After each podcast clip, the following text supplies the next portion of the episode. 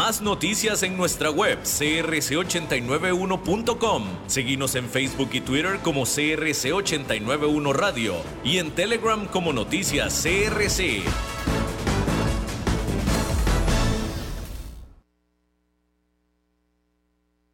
CRC 89.1 Radio y Cadena Radial Costarricense no se hacen responsables por las opiniones emitidas en este programa. Es claro que estás escuchando un anuncio publicitario. Sin embargo, aquí están los hechos. De cualquier forma que se mida la calidad, el porcelanato es cuatro veces más resistente a la cerámica. Y si querés comprar porcelanato a precio de cerámica, solo hay una opción, y es Porcerámica, número uno en porcelanatos. Tiendas en Lindora y Coyol, porcerámica.com. Transcomer, puesto de bolsa de comercio, presenta a las 5 con Alberto Padilla.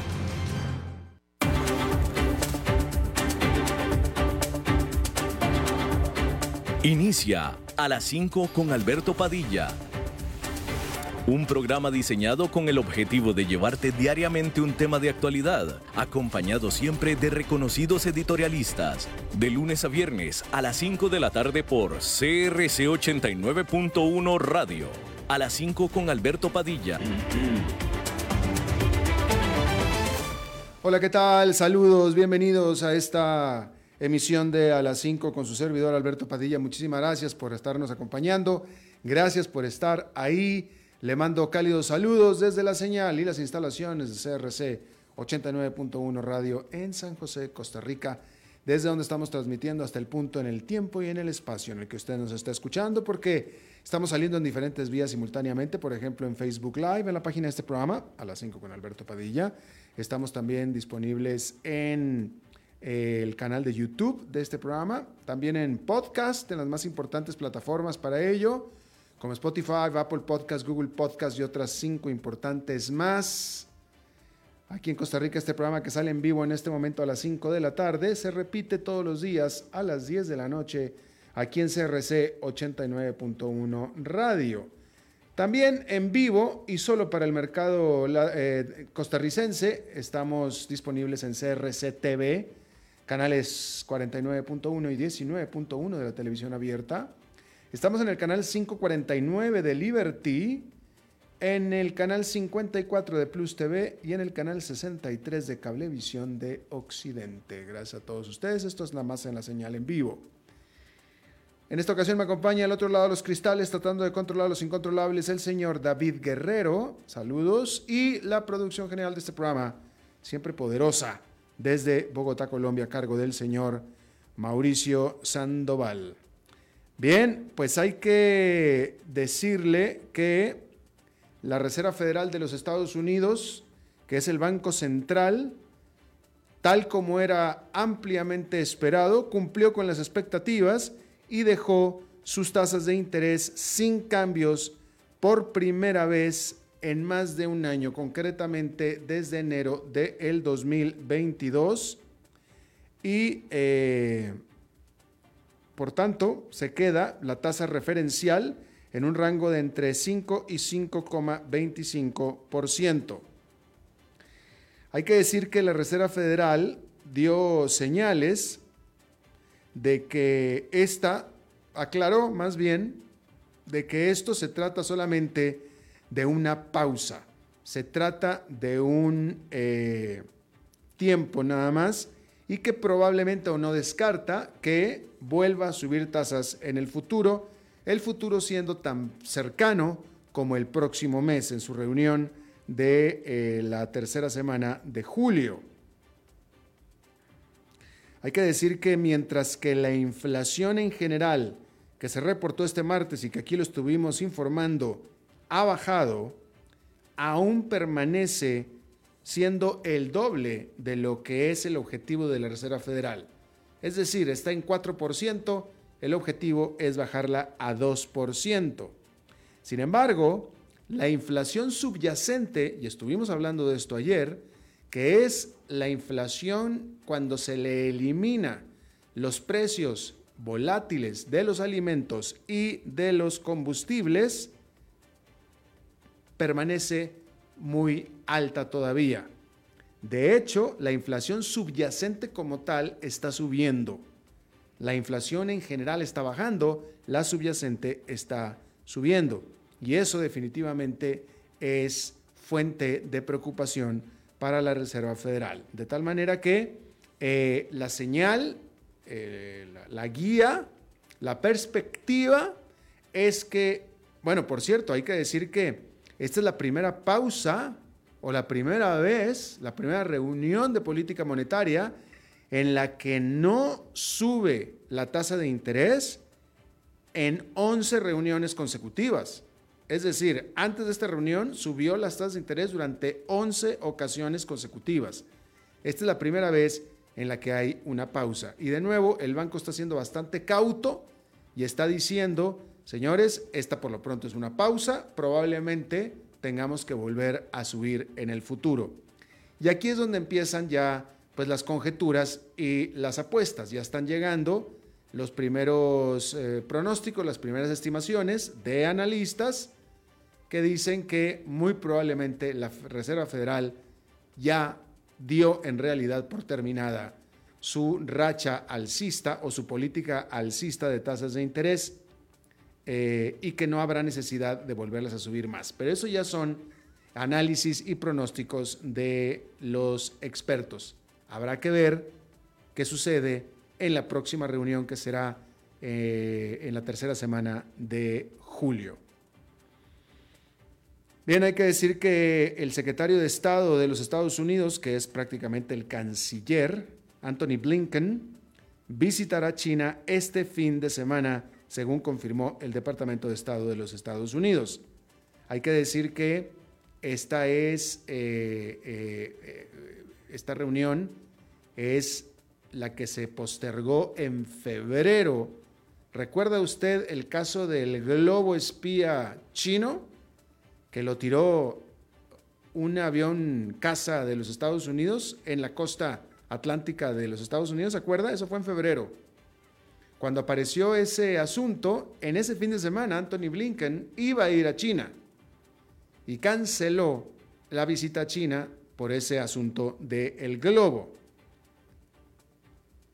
Hay que decir que este miércoles por la mañana, Blinken charló telefónicamente con el ministro de Relaciones Exteriores de China, Qin Gang, quien urgió a Estados Unidos el dejar de interferir en los asuntos internos de China.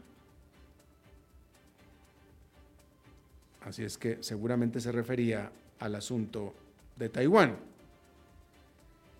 Y bueno, en otro asunto que también estuvimos hablando en el eh, programa anterior, los congresistas europeos, los parlamentarios europeos, votaron para aprobar lo que le llaman la ley de inteligencia artificial, en lo que es un paso más hacia la aprobación de la que es la primera y definitivamente bueno, de, las primeras grandes legislaciones sobre esta tecnología de inteligencia artificial.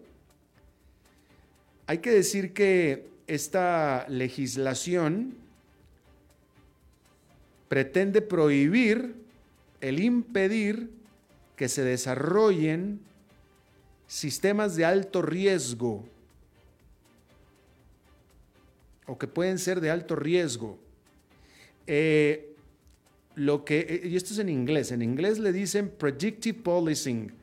Y yo tengo dificultad para traducir esto al español. Predictive, predictive policing se refiere a, eh, es que no sé a qué se puede referir el predictive policing, al predecir lo que va a hacer la policía. Eso es lo que está hablando, predictive policing.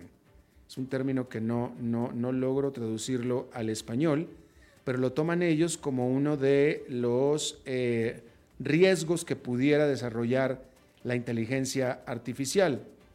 También esta legislación pretende presentar eh, límites y guías a lo que se le conoce como la inteligencia artificial generativa. Los miembros, los Estados miembros de la Unión Europea así como el Parlamento y la Comisión Europea, todos los, los tres negociarán ahora una posición final para o hacia finales de este año.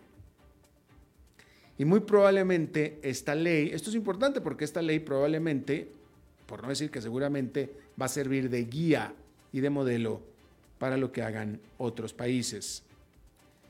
Por cierto que la Comisión Europea le propinó a Google nuevos cargos sobre acusándola de prácticas anticompetitivas en el sector de publicidad tecnológica, afirmando la Comisión Europea que probablemente Google tendrá que vender o deshacerse de parte de su negocio de publicidad.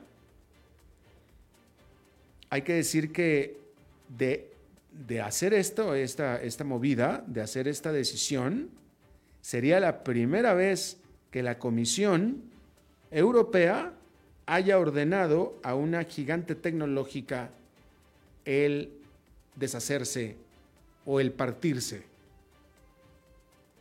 Por supuesto que Google niega los alegatos de la comisión. Bueno, pues hay que decir que eh, Suecia, como usted sabe, Suecia tiene la esperanza de unirse a la OTAN, a la Organización del Tratado del Atlántico Norte,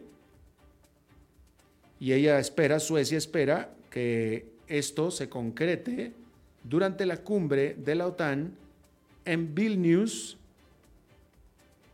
la próximo, el próximo mes. Sin embargo, hasta ahora no ha podido ser admitida en la OTAN porque un miembro de la OTAN no ha querido, y ese miembro es Turquía. Para poder alguien, para poder un país ser aceptado en la OTAN, tiene que ser aprobado unánimemente por todos los países miembros. Si un país miembro tiene una queja, un problema con una de las solicitudes, entonces ese país no es aceptado hasta que se hasta que el país que está teniendo el problema lo resuelva o cambie de opinión. En este caso, ese país es Turquía. Hay que decir que eh, existía la esperanza, porque bueno, Turquía ya había dado su, sus condiciones, su, pues sí, sus condiciones de, sobre, sobre lo que necesitaba que Suecia hiciera para poder Turquía finalmente aceptar o quitar, eh, eh, quitar, eliminar su oposición a la entrada de Suecia.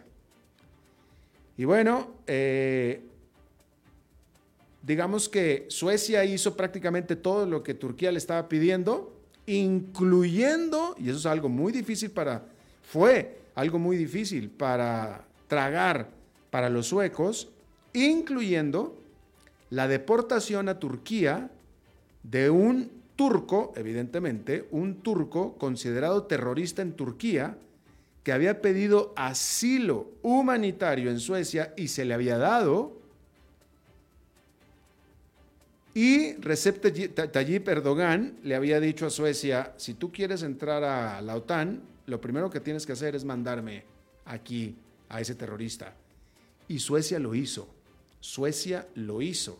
Lo tenía refugiado humanitariamente, lo arrestó y lo envió para Turquía. Y eso para Suecia es algo muy, muy difícil de hacer, pero lo tuvieron que hacer por interés nacional para poderse unir a la OTAN. Bueno, pues resulta que, y por cierto, por cierto, entre otras las condiciones que también tuvo que cumplir Suecia fue la de cambiar su legislación sobre asilos de derechos humanos. Tuvo que cambiarla por exigencia de Erdogan. Y lo hizo. Bueno, pues ya con todo eso, Erdogan resulta que tampoco está contento tampoco está contento y sigue teniendo problema y ahora sacó una condición de último minuto y le dice a Suecia, ¿sabes qué? No, no voy a permitir que tú entres a la OTAN ahora hasta que a ver cómo le haces, porque como yo le, como le estoy diciendo, todas estas cosas son muy difíciles de tragar para los suecos, ¿sí? Pero el gobierno de Suecia lo tuvo que hacer, pero es el gobierno de Suecia. Los ciudadanos son otra cosa. De hecho, hay mucha oposición dentro de Suecia con respecto a lo que Suecia está haciendo para darle por su lado, literalmente, al presidente de Turquía para poder entrar a la OTAN. Y los suecos, los ciudadanos suecos, hay muchos que están totalmente en contra de esto y dicen que es demasiado el costo para poder entrar a la OTAN. ¿Sí? Y entonces el Estado, el gobierno, no ha escuchado esta oposición por parte de los ciudadanos y la ha dado para adelante con lo que le acabo de mencionar yo. Entonces, ¿qué es lo que están haciendo los suecos? Los ciudadanos suecos salir a las calles a protestar. Eso es lo que están haciendo, salir a las calles a protestar, en su derecho de protestar, en su derecho de manifestar su oposición a lo que está haciendo el gobierno de Sueca, de Suecia, perdóneme. Bueno, pues resulta que esta, esas manifestaciones en Suecia por parte de los suecos le están molestando al presidente Recep Tayyip Erdogan de Turquía. Y entonces el presidente de Turquía le está diciendo a Suecia, no, yo no voy a permitir que tú entres a la OTAN ahora hasta que te las arregles para que tus ciudadanos dejen de manifestarse en las calles contra mí, contra Turquía. Yo no sé cómo le vas a hacer, pero eso es lo que tienes que hacer. Y eso es lo que está haciendo ahora el presidente de Turquía. Hay que decir que eh, el país vecino de Suecia, Finlandia, que no tiene una, eh, una política de asilo humanitario tan amplia, digamos así, o tan permisiva como la de Suecia, Finlandia sí entró a la OTAN a partir de abril. Tanto Finlandia como Suecia, los dos al mismo tiempo pidieron su adhesión de la OTAN. Finlandia no causó ningún problema, porque de nuevo no, no tenía o no tiene, no cuenta con una política de eh, humanitaria, digámoslo así, tan amplia como la de Suecia. Entonces Finlandia entró sin problema, entró por la puerta grande. Suecia todavía sigue atorada por culpa de Turquía. Así es que ahí lo tiene usted.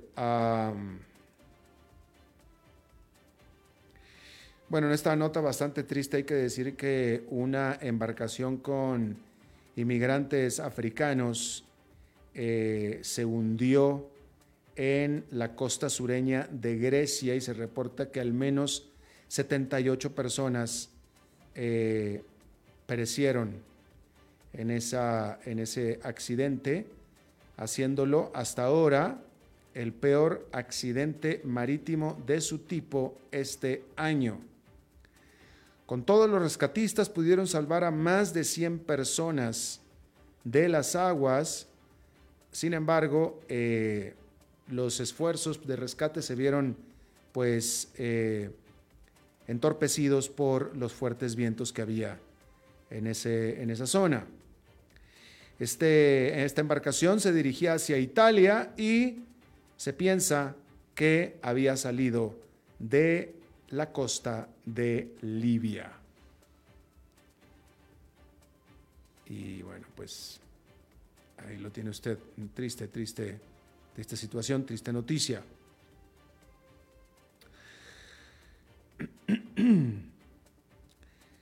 Bueno, hay que decir que un equipo de expertos en monitoreo nuclear de la Agencia de Energía Atómica, que es este organismo vigilante de las Naciones Unidas, cuyo líder es un diplomático argentino, por cierto, se estaba esperando que este grupo de expertos de la agencia arribaran a la planta nuclear de Zapoprisia en Ucrania, pero territorio ocupado por Rusia. Y se estaba esperando que llegaran este miércoles.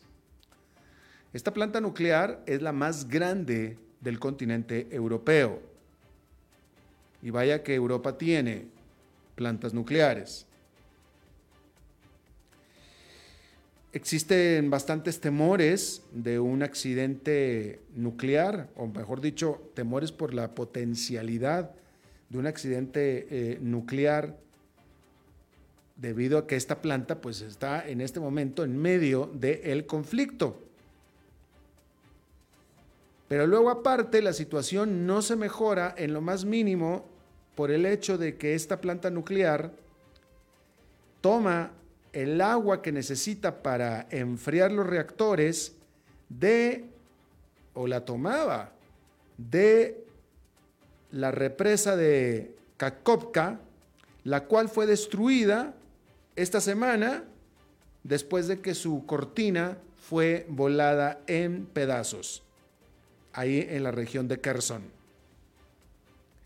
Y después de esta explosión, es decir, de que voló esta cortina y que la presa se fue e inundó, anegó vastas eh, áreas, vastas zonas, personal de la Agencia de Energía Atómica en ese momento dijo, en ese momento dijo que no había un riesgo inminente, puesto que la planta nuclear de Zapoprisia tenía o tiene sus propias reservas de agua que le permiten enfriar los reactores por al menos algunos meses. Pero este nuevo equipo de monitoreo que está llegando este miércoles va a revisar esta situación, va a revisar las reservas de agua de la planta y de sus sistemas de enfriamiento. Sin embargo, por supuesto que la destrucción de esta represa, que muy probablemente fue hecha por los propios rusos, dado que estaba bajo control ruso, estaba bajo control ruso, por supuesto que ha levantado la ominosa posibilidad de eh, problemas en el futuro con el enfriamiento de las plantas, porque necesita mucha, mucha agua. No es casualidad que la planta nuclear estaba justo al lado de esta represa, la cual desapareció. Eh, y bueno, pues ahí está. Este, de todos modos, eh, los reactores han estado apagados y no se espera, por tanto, ahora con esta situación que vayan a ser encendidos. Pero esto no le quita, esto no le quita el peligro de accidentes, porque una cosa es que el reactor esté funcionando o no esté funcionando, y otra cosa es que ahí está el elemento atómico todavía. Así es que el hecho de que esté funcionando o no, no elimina la potencialidad de un accidente. Y bueno, eh, uno, otro de los temores, hay que decir que eh, uno de los temores es que los rusos, como parece ser, como parece ser, o sea, si los rusos son, como se sospecha, los que destruyeron la represa, y ese es el método de pensamiento y tácticas de los rusos, pues por supuesto que existe el temor de que en algún momento se les ocurra, piensen que les conviene, está dentro de sus intereses el sabotear la planta.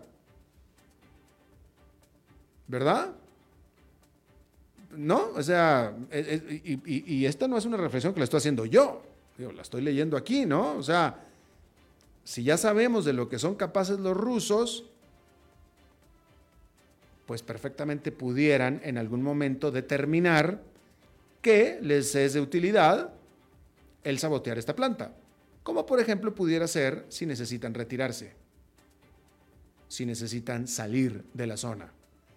Y bueno, por eso es por lo que la Agencia de Atómica Internacional está tratando de eh, tener un equipo de monitoreo ahí en esa zona. Así es que eh, ahí lo tiene usted. Hay que decir que este miércoles también en la hermosísima, hermosísima ciudad de San Petersburgo, en Rusia, el Foro Económico Internacional, que es el mayor evento económico en el calendario ruso, inició. ¿Sí? Este evento de, se supone que debe ser de reunión de economistas y de líderes y etcétera, antes tenía como asistentes a todo tipo de personajes de alto perfil, desde el secretario general de las Naciones Unidas hasta el presidente de Francia. ¿Sí? Y, y era concurrido y tenía un costo para asistir de 25 mil dólares, nada más para asistir, más aparte el viaje y todo eso, ¿no? Eh, y, y de nuevo, cuesta 25 mil dólares, es decir, si estaban cobrando eso es porque podían hacerlo, porque se llenaba este evento, que se llamaba el Foro Económico Internacional, o se llama.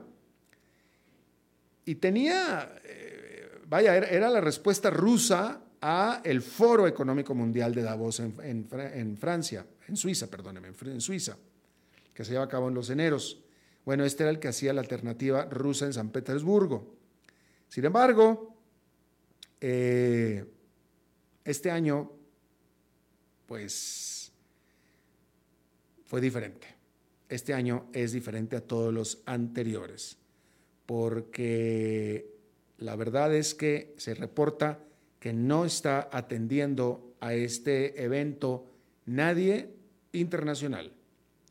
Sí está yendo el ministro de Finanzas de Rusia, sí está yendo el gobernador del Banco Central de Rusia y se espera incluso que vaya a visitar el presidente Vladimir Putin. Sin embargo, no se reporta de ningún otro dignatario en el programa de paneles y foros eh, y conferencias, etc. Y entonces, eh, pues quién sabe, quién, quién sabe quién va a ir, ¿va? Pero conferencias que tenían preparadas, como por ejemplo la soberanía tecnológica en los agronegocios, pues nadie internacional va a estar en ese foro.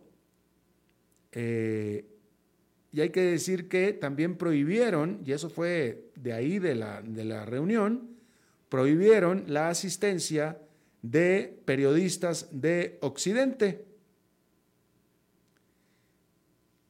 Y bueno, y con eso, pues también los hombres de negocio Occidente, pues tampoco quisieron ir, así es que tampoco están yendo. Entonces se está reportando un fracaso. Eh, tampoco ningún líder internacional, ningún presidente de ningún país confirmó su asistencia a este evento. Ah, pero pues parece ser que lo único que está sucediendo en este evento es quedar claro el aislamiento en el que está poniéndose Rusia. Fíjese cómo desde que empezó la invasión, desde que a Rusia se le ocurrió invadir a Ucrania en febrero del año pasado, Vladimir Putin no ha salido de Rusia. No ha salido de Rusia, no eh, eh, se, ha encerrado. Él y todo su país.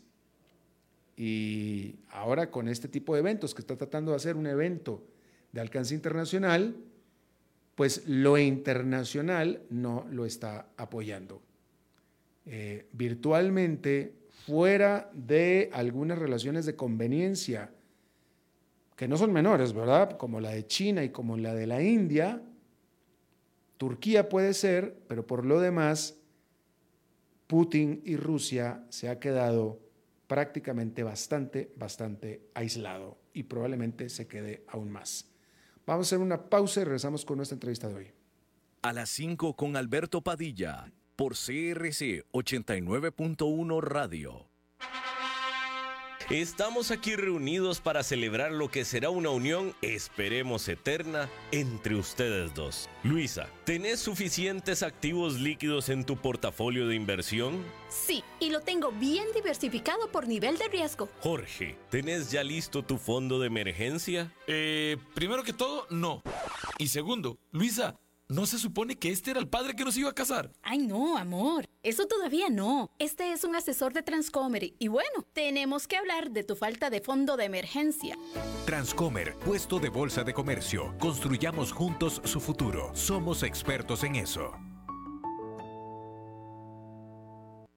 Es claro que estás escuchando un anuncio publicitario. Sin embargo, aquí están los hechos. De cualquier forma que se mida la calidad, el porcelanato es cuatro veces más resistente a la cerámica. Y si querés comprar porcelanato a precio de cerámica, solo hay una opción, y es Porcerámica, número uno en porcelanatos. Tiendas en Lindora y Coyol, porcerámica.com.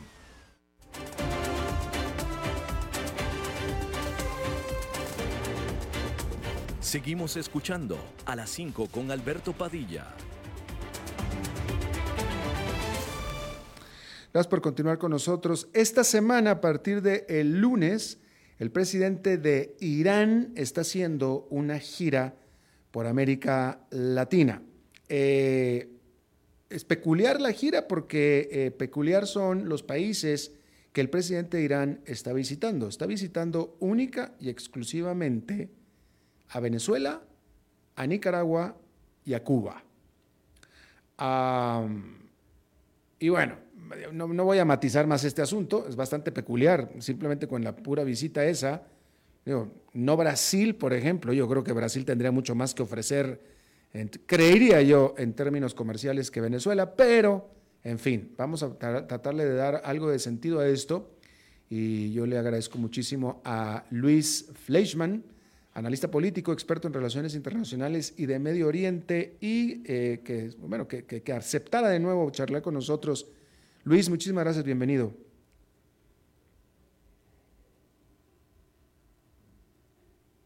Eh, ¿Está hablando? ¿Es que, ¿Será que tiene...? Perdón. Listo, un Luis. placer estar aquí, Alberto. Gracias. Perdón, estaba apagado. Eh, así sucede, sucede, Luis.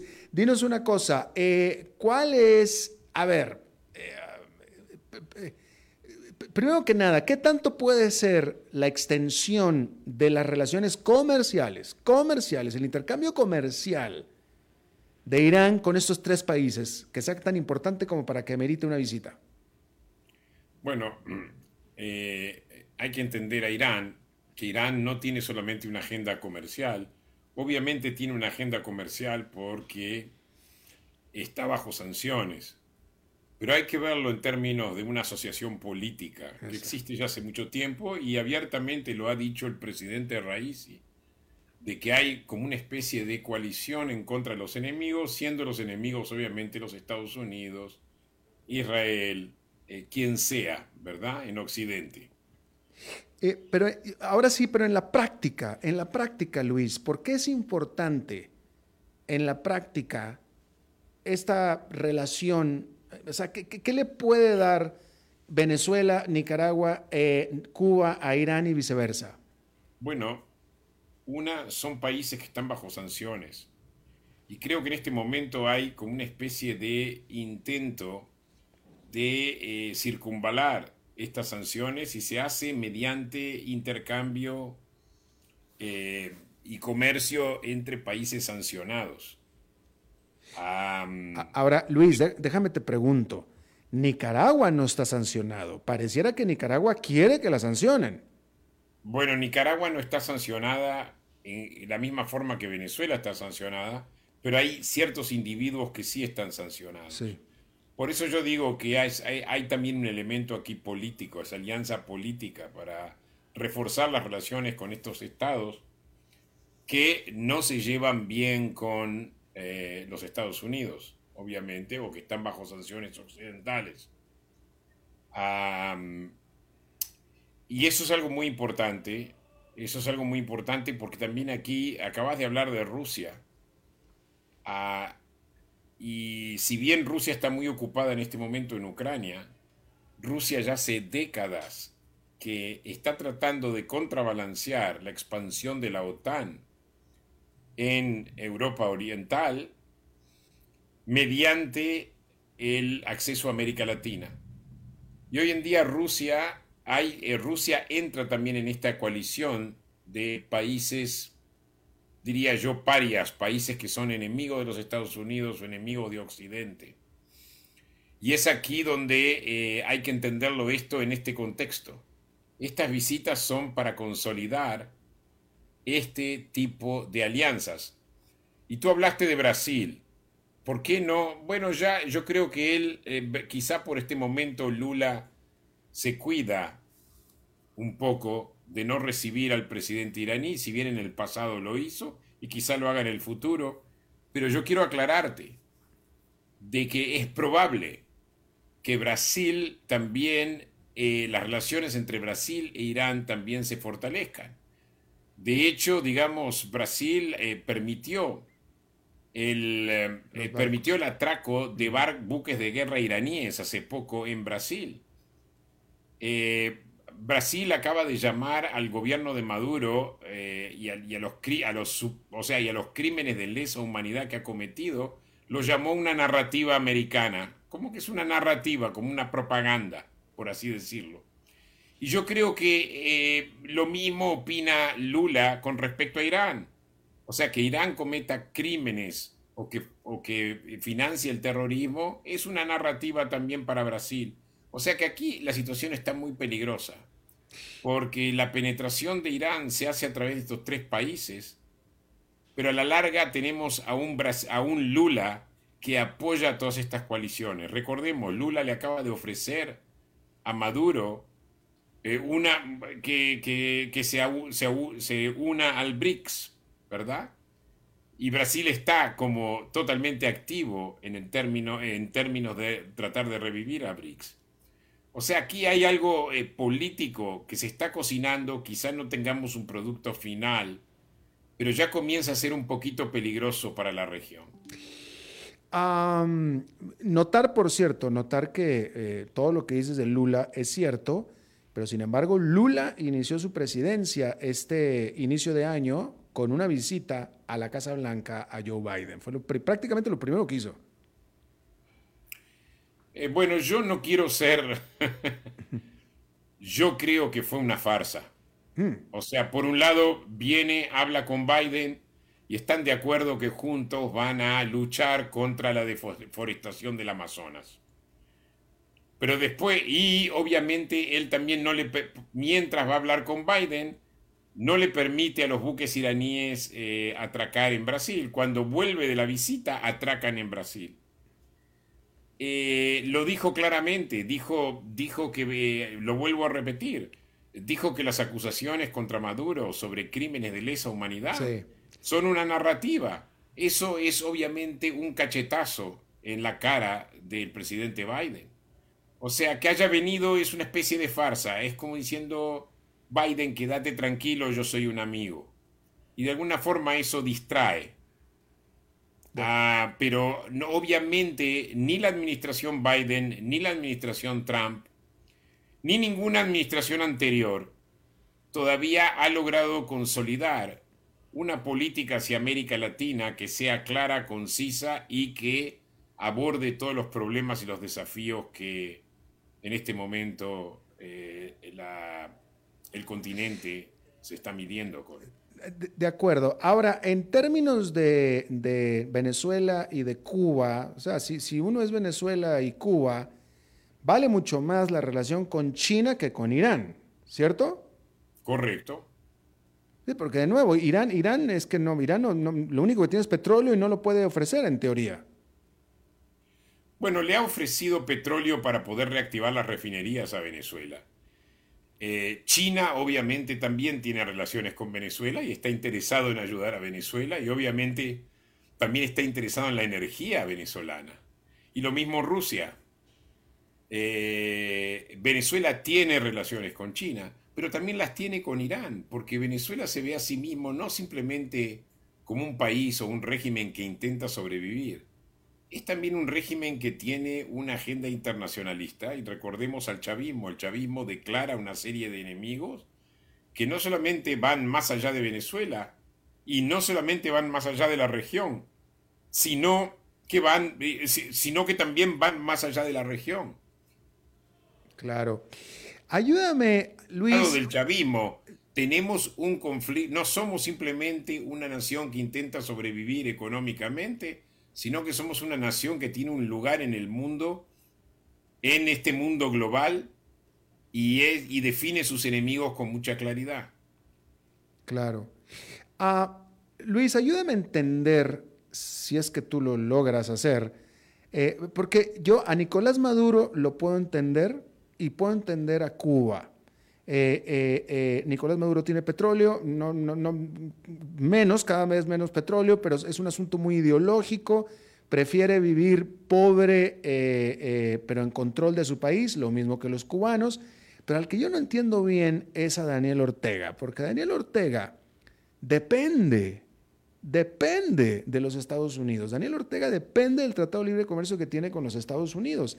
Él mismo lo ha dicho, él, metió en la constitución de Nicaragua la relación con los empresarios y los empresarios todos exportan a los Estados Unidos. Entonces, Daniel Ortega depende de los Estados Unidos y de los dólares sí o sí. Eh, y en lugar de estar cultivando esa relación con los Estados Unidos de la cual depende, de nuevo, pareciera que lo que quiere es que lo sancionen, que le quiten el Tratado de Libre Comercio. Bueno, yo creo que hasta ahora Ortega ha intentado eh, bailar en, los dos, en, los dos, en las dos fiestas. O sea, por un lado, mantener un régimen autoritario, absolutista, como lo está manteniendo, y por otro lado, seguir manteniendo las relaciones comerciales con Estados Unidos, buena relación con los empresarios, y obviamente hasta hace unos años los empresarios se mantenían callados, la economía seguía bien, negociaban con Estados Unidos, pero después de las represiones, de los, las represiones que hubo algunos años atrás, los empresarios rompen con Daniel Ortega. Efectivamente. Si tú me preguntas a mí, y es algo muy interesante lo que tú dices, Alberto, porque la literatura y la historia nos demuestra que los dictadores no son siempre racionales. Los dictadores no se preocupan necesariamente por el bienestar de las de sus sociedades, sino que el poder de ellos viene ante todo. Y Ortega es un mesiánico igual que lo fue Chávez. Él mismo se ve a él mismo como alguien que eh, tiene como una función redentora o lo que sea, mesiánica, y el mantener el régimen y el poder autoritario sobre el pueblo nicaragüense es más importante aún que eh, los beneficios que pueda tener de una buena relación comercial con Estados Unidos. Yo sé que eso no tiene sentido porque tú estás pensando como una persona racional, como un homo economicus, pero los dictadores no piensan como homo económicos. Los dictadores pueden llegar a tomar decisiones que son totalmente contrarias al interés nacional. Eh, tomemos a Chávez. ¿Quién era el principal cliente que le compraba el petróleo? Era Estados Unidos. Sin embargo, se confronta con Estados Unidos a riesgo justamente de que lo sancionen, de que le corten la, adquisición de petróleo. Entonces tú me estás preguntando, ¿lo que quiere eh, Ortega es que se lo sancione? Yo creo que con tal de mantenerse en el poder y cumplir una función histórica que él quiera, narcisista, que él quiera cumplir, a él no le importa que lo sancione. Esa parte es cierta, esa parte es cierta. Em, bueno, en lo concreto, entonces, eh, eh, eh, lo, que, lo que de Irán está esperando de Venezuela, de Nicaragua y de Cuba es una alianza ideológica y nada más. En lo material no hay nada, ¿o sí? Algo hay. O sea, son los dos productores de petróleo, se tratan de ayudar mutuamente para salir adelante y evitar las sanciones. o circunventar las sanciones, pero mayormente yo lo veo como una alianza política. Y a veces uno dice, declararon 20 acuerdos que incluye petroquímica, incluye no sé qué más. Pero de hecho es una alianza política más que cualquier otra cosa. Incluso es una alianza estratégica. Y lo dijo Raisi. Y aquí es donde puede haber un peligro muy serio. Porque si, si va, recordemos, Irán está en este momento desarrollando misiles de alta sofisticación. El último misil lo anunciaron la semana pasada, un misil hipersónico que llega a 1500 kilómetros de distancia. Esto realmente, si Irán puede usar territorio venezolano, territorio nicaragüense, para amenazar a Estados Unidos, para que Estados Unidos no levante un dedo en contra de Irán, en caso de, digamos, de que a Estados Unidos se le ocurra tomar una operación militar a raíz del programa nuclear de Irán, eh, ellos van a tener misiles que van a disparar contra territorio norteamericano. O sea que hay que pensar también en una alianza militar acá una alianza estratégica. Recordemos la crisis de los misiles en Cuba, Alberto. Eh, precisamente recordando en eh, la crisis de los, misiles en Cuba en los 60 es que estaba reflexionando en que, bueno, siempre existe el espectro de que Irán pueda tener armas en Venezuela y en Nicaragua, pero se antoja como imposible, ¿no? ¿Por qué imposible? Eh, digamos que porque Estados Unidos no lo permitiría, lo mismo que no permitió que sucediera en Cuba. Eh, correcto, era, pero era, recordemos, estos eran misiles nucleares. Sí, obviamente Estados Unidos eh, debería reaccionar en ese caso, pero uno nunca sabe. Sí, claro. Uno nunca sabe, es un intento que pues, ellos pueden llegar a hacer.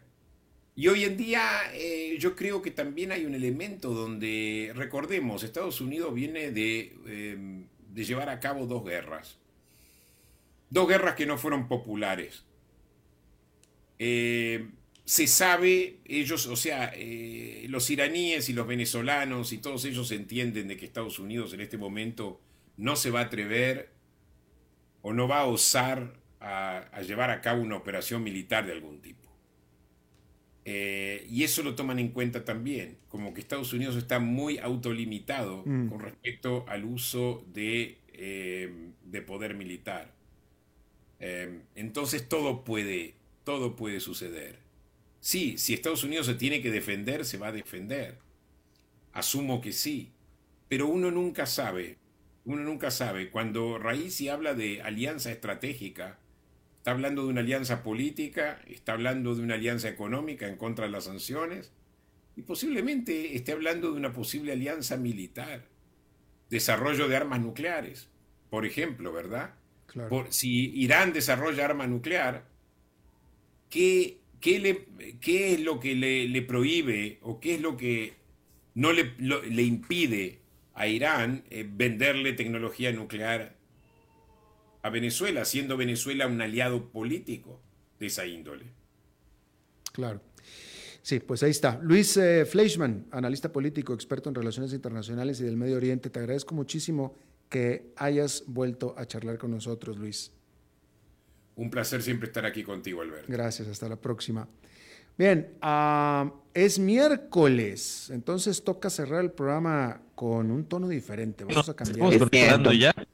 Ay, no me digas que estás ahí, my, love. Maritza, yo estoy aquí. ¿Tú dónde estás?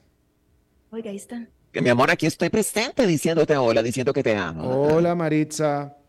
Ah, quiero saber a dónde estás. Yo estoy aquí. Vete porque tengo unos barbajanes encima mío que yo esto no lo voy a tolerar. Pego a gritos, te lo advierto, pego alaridos. Ya, ya te están molestando ahí tus compañeros. Este, si yo pego gritos, me están, me, me están tocando mis partes íntimas. Ay, Maritza. No eh, tengo miedo. Oye, Maritza, si quieres volvemos en un, en un momento más apropiado, porque parece que estás ocupada. No, mi amor. No, mi amor. Oye, te, tengo una noticia que te voy a encantar. Sobre todo, te voy a hacer una pregunta. ¿Estás en, estás en el país? ¿Estás en un hotel o a dónde estás? Estoy aquí en el estudio al lado del tuyo. Oiga. Mi amor, este, te, te lo digo porque ah, vos que sos un hombre tan viajero, leí una noticia y me acordé de ti. Dime. Este, y me preocupé por tu, por tu seguridad. Dime me preocupé por tu seguridad. Fíjate que hay, una, hay, un, hay un, viajero de negocios.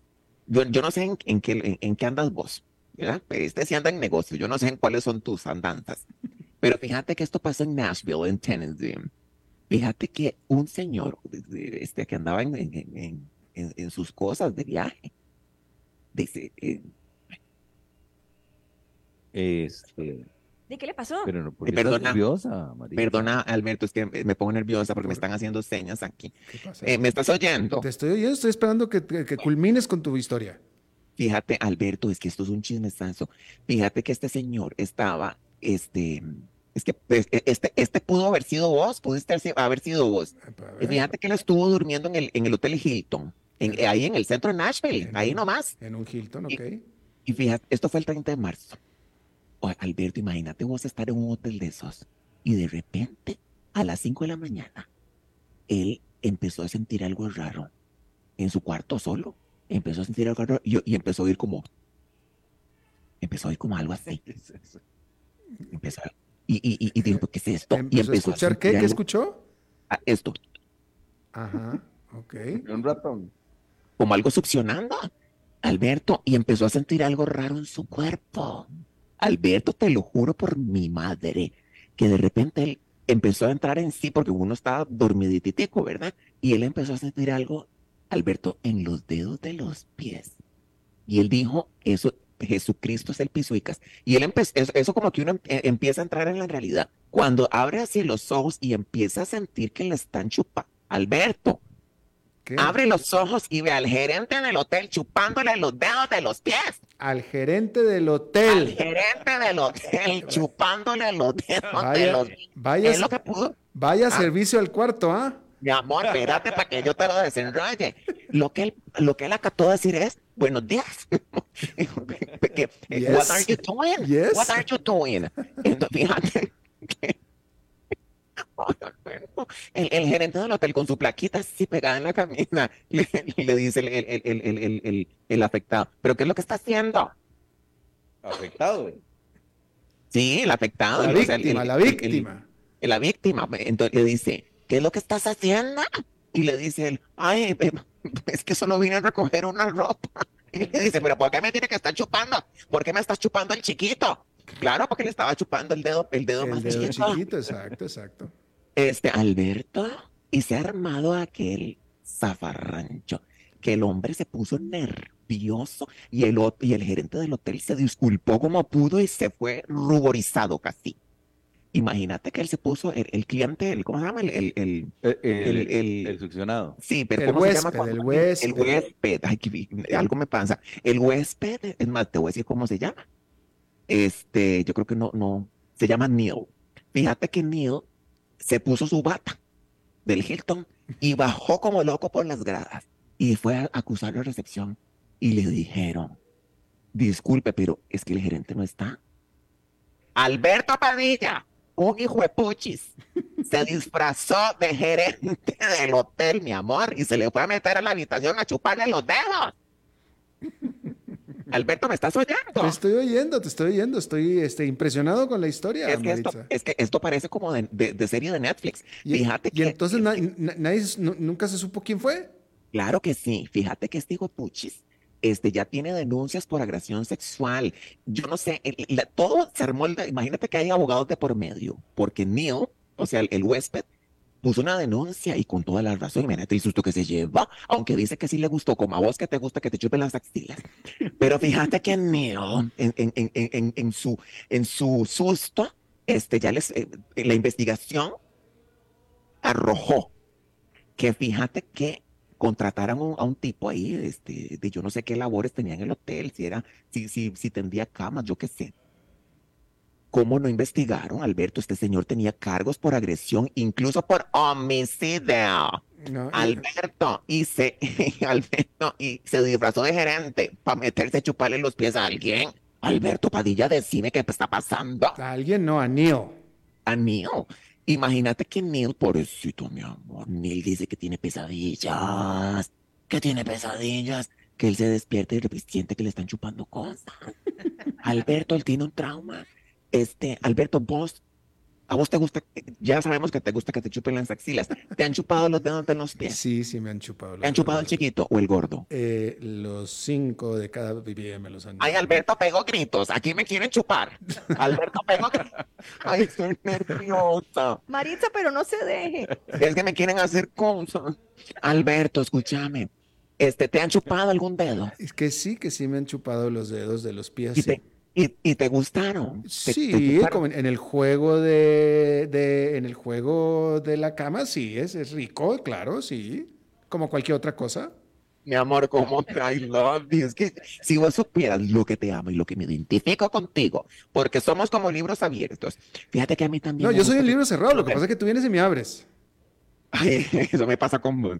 Oíme, fíjate que a mí me gusta que me chupen los dedos de los pies también. Pero yo soy muy así. Déjame, déjame te pregunto, fíjate, Ay, te voy a hacer- pregúntamela, mi amor. te voy a preguntar, ¿tú le chuparías Sí, ¿a los quién? dedos de los pies ¿A quién? a Roberto Alfaro? Primero se los tengo que ver. Yo primero tendría que ver qué Bueno, tan limpios los tiene. Eso no es un no. Eso no es un no. Por aquello. Tú, No, pero tú dime una cosa, ¿Alfaro tiene cara de que tiene pies bonitos? No. No, no. Hermoso. Es que te voy a decir una cosa y lo voy a decir porque todos somos humanos, humanos y todos tenemos los mismos pies, pero los pies eh, en general son bastante feos. Bastante. Los pies, yo me imagino los de Roberto como un hobbit. No, Y lo- no, no son peludos. No son peludos. No, no. Ah, bueno, entonces ahí yo podría ganar, porque chupar un pelo, pues chupar un dedo peludo no te ofrezco. Me lo tendrías que... Alberto, ahora te voy a hacer una pregunta a vos con la confianza que te tengo. ¿Me chuparías el chiquito? Cualquier cosa chiquita que tengas, claro que sí. Por supuesto que sí, Maritza. Mi amor, ¿y me chuparías el dedo corto? También. Alberto, fíjate que ustedes somos, eso- somos uno para la Es más, otra. ¿qué día nos Yo vemos? te lo mojo, en- yo te lo mojo en chocolate. Ok, anda, sería rico, sí, lo, lo amarramos de miel. De miel. De queso cheddar, para que sea como un taco mexicano. Oye, pero Mar- mucha Maritza, risa. ya, pero, ya, no, pero no, ¿qué no, ten- ¿y Maritza. ¿cuáles son los requisitos de los pies de Roberto? A que, que estén rasurados. Que tengan uñas. Ay, no seas así. Ay, por Dios. Oye, Maritza, ya se. Maritza, se te acabó el saldo ya, Maritza. Pero eh, quedemos en, eh, en, eh, quedemos en eso, Ay. Jesucristo, Dios mío, que está. Mírame este chiquillo, parece un morenito. Lástima que no me está viendo. Oíme, este. Ya se te acabó el saldo, Ay, Maritza. No, pero si estamos muy a gusto. Sí, si yo estamos sé, muy a pero, pero- gusto. pero el tiempo es criminal, el tiempo es nuestro peor Ay, enemigo. Alberto, de lo que te estás perdiendo. Vení que te quieren saludar. Bueno, Maritza, gracias. Bueno, mi amor, te amo. Chao, Chao. igualmente. Bien, eso es todo lo que tenemos por esta emisión de A las 5 con su servidor Alberto Padilla. Muchísimas gracias por habernos acompañado. Espero que termine su día en buena nota, en buen tono y nosotros nos reencontramos en 23, 23 horas. Que la pase muy bien. A las 5 con Alberto Padilla fue traído a ustedes por Transcomer, puesto de bolsa de comercio. Construyamos juntos su futuro. Somos expertos en eso.